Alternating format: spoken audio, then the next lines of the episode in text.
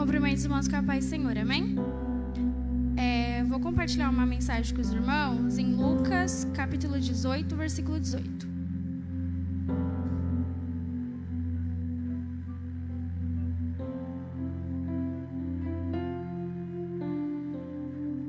Amém?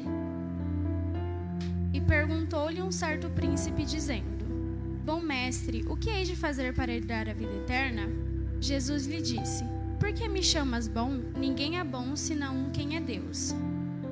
Sabe os mandamentos? Não adulterarás, não matarás, não furtarás, não dirás falso testemunho e honrar teu pai e tua mãe? E disse ele: Todas essas coisas tenho observado desde a minha mocidade. E quando Jesus ouviu isto, disse-lhe: Ainda te falta uma coisa. Vende tudo quanto tens, reparte entre os pobres e terás um tesouro no céu. Depois vem e segue-me. Ele, ouvindo isto, ficou muito triste, porque era muito rico. E vendo Jesus que ele ficava, ficará muito triste, disse: Quão dificilmente entrará no reino de Deus o que tem riquezas, porque é mais fácil entrar um camelo pelo fundo de uma agulha do que entrar um rico no reino de Deus. E os que ouviram isto, isto disseram: Logo, quem pode salvar-se? E ele disse: As coisas que são impossíveis aos, homens são possíveis a Deus. E disse Pedro: Eis que deixamos tudo e te seguimos. E ele disse-lhes: Na verdade vos digo que ninguém há que tenha deixado casa, ou pais, ou irmãos, ou mulher, ou filhos, pelo reino de Deus, que não haja de receber muito mais neste tempo e no século vindouro na vida eterna. Aqui nessa passagem, Lucas nos mostra a história do jovem rico com Jesus. Começa dizendo que o jovem rico, em algumas traduções de algumas Bíblias, pode estar príncipe ou juiz. Ele vai, obrigada. Ele vai ao encontro de Jesus para lhe perguntar algo. E a pergunta que ele faz é: Bom mestre, o que hei de fazer para herdar a vida eterna? Ele pergunta a Jesus como que ele faz para ter a salvação. E Jesus diz: Sabe os mandamentos? Então, você deve segui-los e obedecê-los. E Jesus começa a citar para ele os mandamentos, que é: não adulterarás, não matarás, não dirás falso testemunho e honrar teu pai e tua mãe.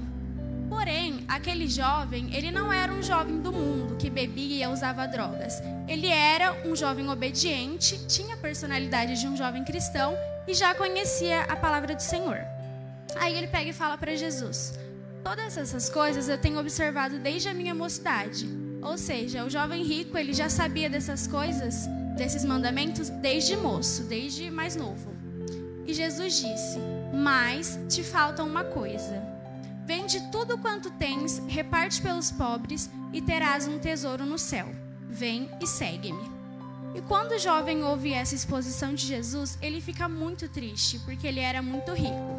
E Jesus continua dizendo no versículo 24: Quão dificilmente entrarão no reino de Deus o que tem riquezas. 25. Porque é mais fácil entrar um camelo pelo fundo de uma agulha do que entrar um rico no reino de Deus.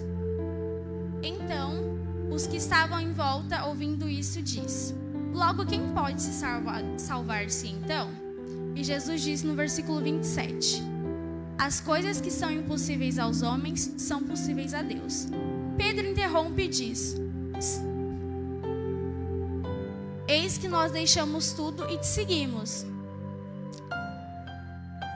Aí ele fala para Jesus: Tá, a gente já deixou tudo o que nós temos, nós te seguimos, então nós teremos a vida eterna? E aí Jesus fala no versículo 29: Na verdade vos digo que ninguém há que tenha deixado casa, ou pais, ou irmãos, ou mulher, ou filhos pelo reino de Deus, que não haja de receber muito neste tempo e no século vindouro da vida eterna. E o que nós podemos tirar dessa passagem para a nossa vida? Podemos começar fazendo a mesma pergunta que o jovem rico fez para Jesus: O que nós ainda temos que fazer para ter a salvação? O jovem, ele obedecia os mandamentos do Senhor, assim como nós fazemos. Porém, ele amava muito mais as suas riquezas do que a Jesus. E na Bíblia, nós aprendemos que devemos amar a Deus acima de todas as coisas. Ele almejava ter a salvação, mas não queria renunciar às suas riquezas, os seus méritos. Temos que entender que somente o amor gratuito de Deus pode salvar o homem. Aquele jovem procurou a solução na pessoa certa, mas seguiu triste e saiu sem reconhecer que Jesus era a salvação porque ele preferiu seus méritos. E venhamos entregar tudo quanto temos para o nosso Senhor, reconhecer que ele é o único, que ele é o único e a salvação vem dele, e sempre amar a ele sobre todas as coisas. Amém?